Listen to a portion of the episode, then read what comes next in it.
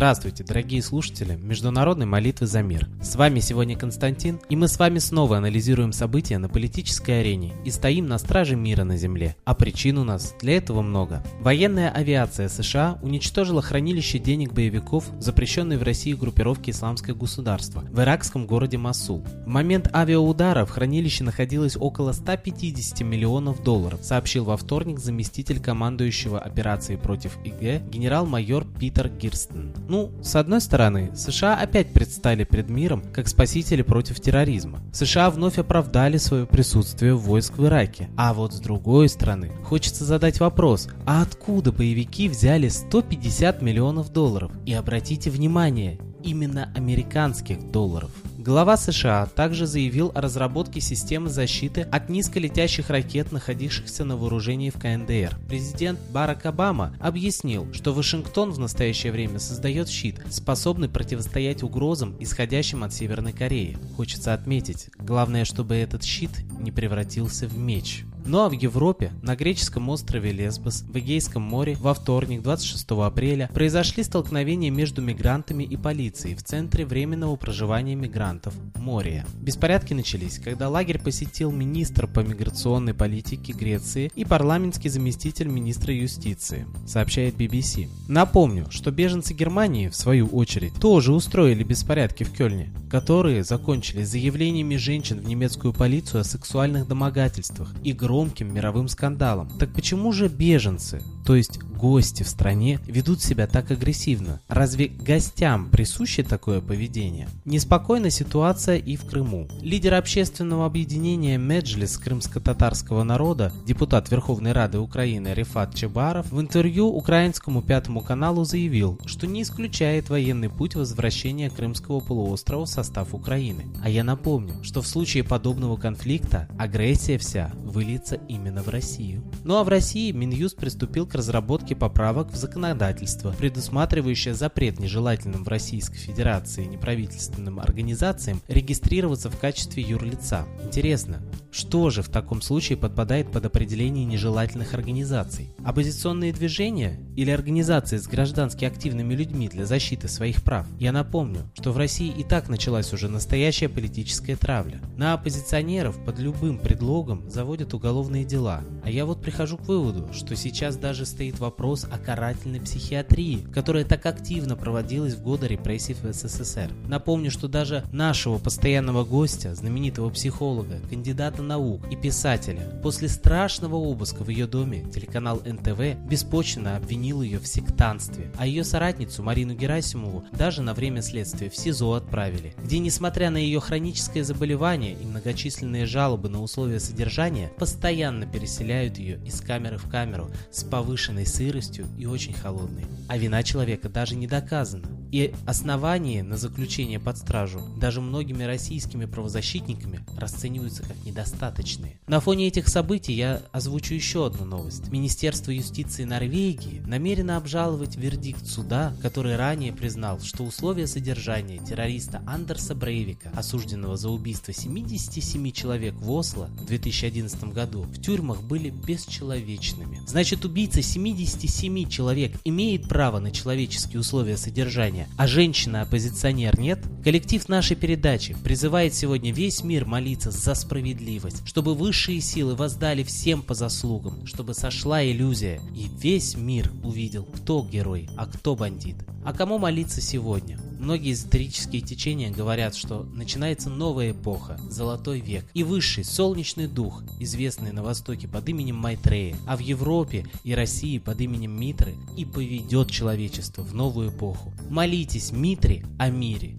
и молитва ваша будет услышана. А я передаю слово нашему постоянному гостю и идейному вдохновителю Светлане Ладе Русь.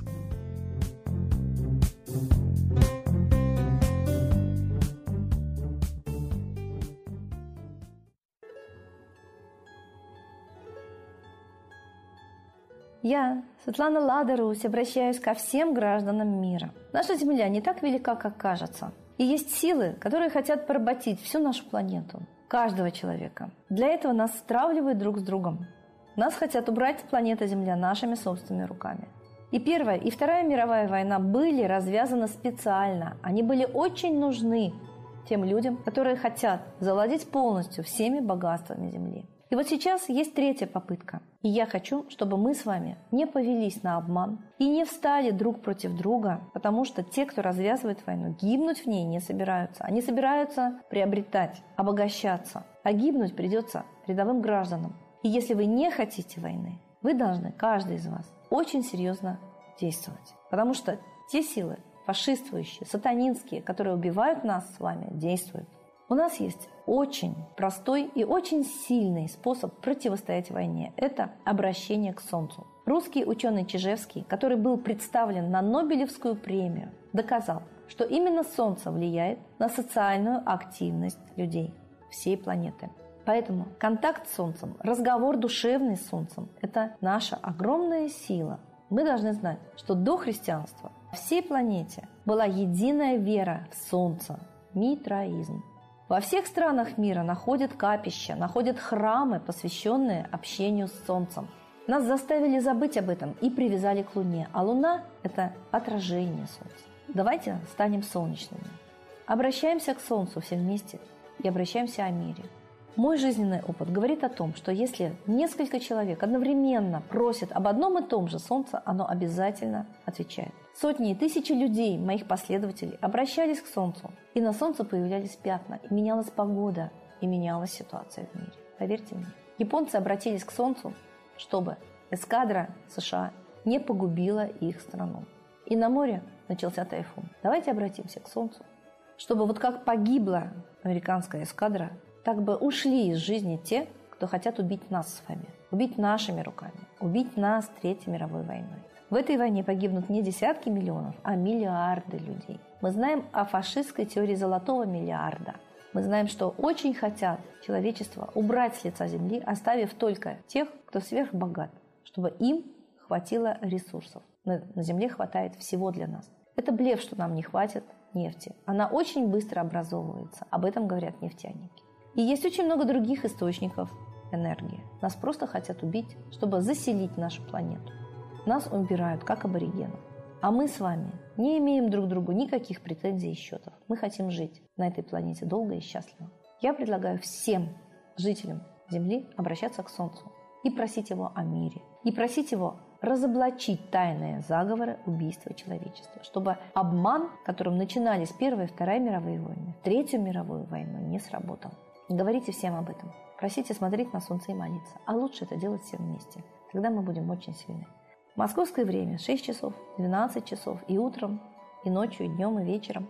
Это время объединения всех людей доброй воли, борьбе за мир, общения с солнцем и просьба предотвратить войну. Мы с вами это сможем, поверьте мне.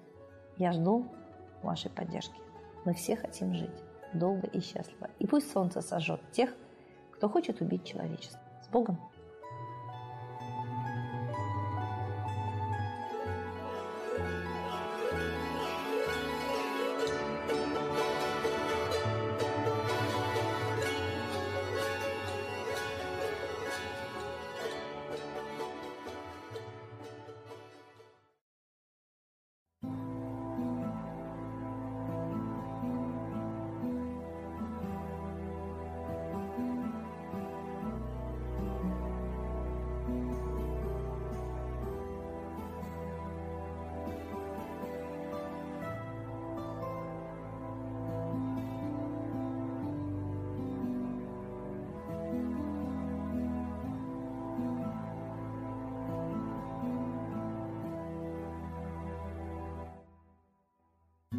Дух смерти и зла над Россией клубится, и заговор тьмы над народом глумится. Исчезли последние крохи в стране, а НАТО, Китай уж готовы к войне. Солнце родное, спаси нам страну, трусости, лени, прости нам вину. Солнце, Митра, Ра, Майтрея, всех нас нечисть не жалеет. Если молитва уйдет в небеса, снова начнутся у нас чудеса.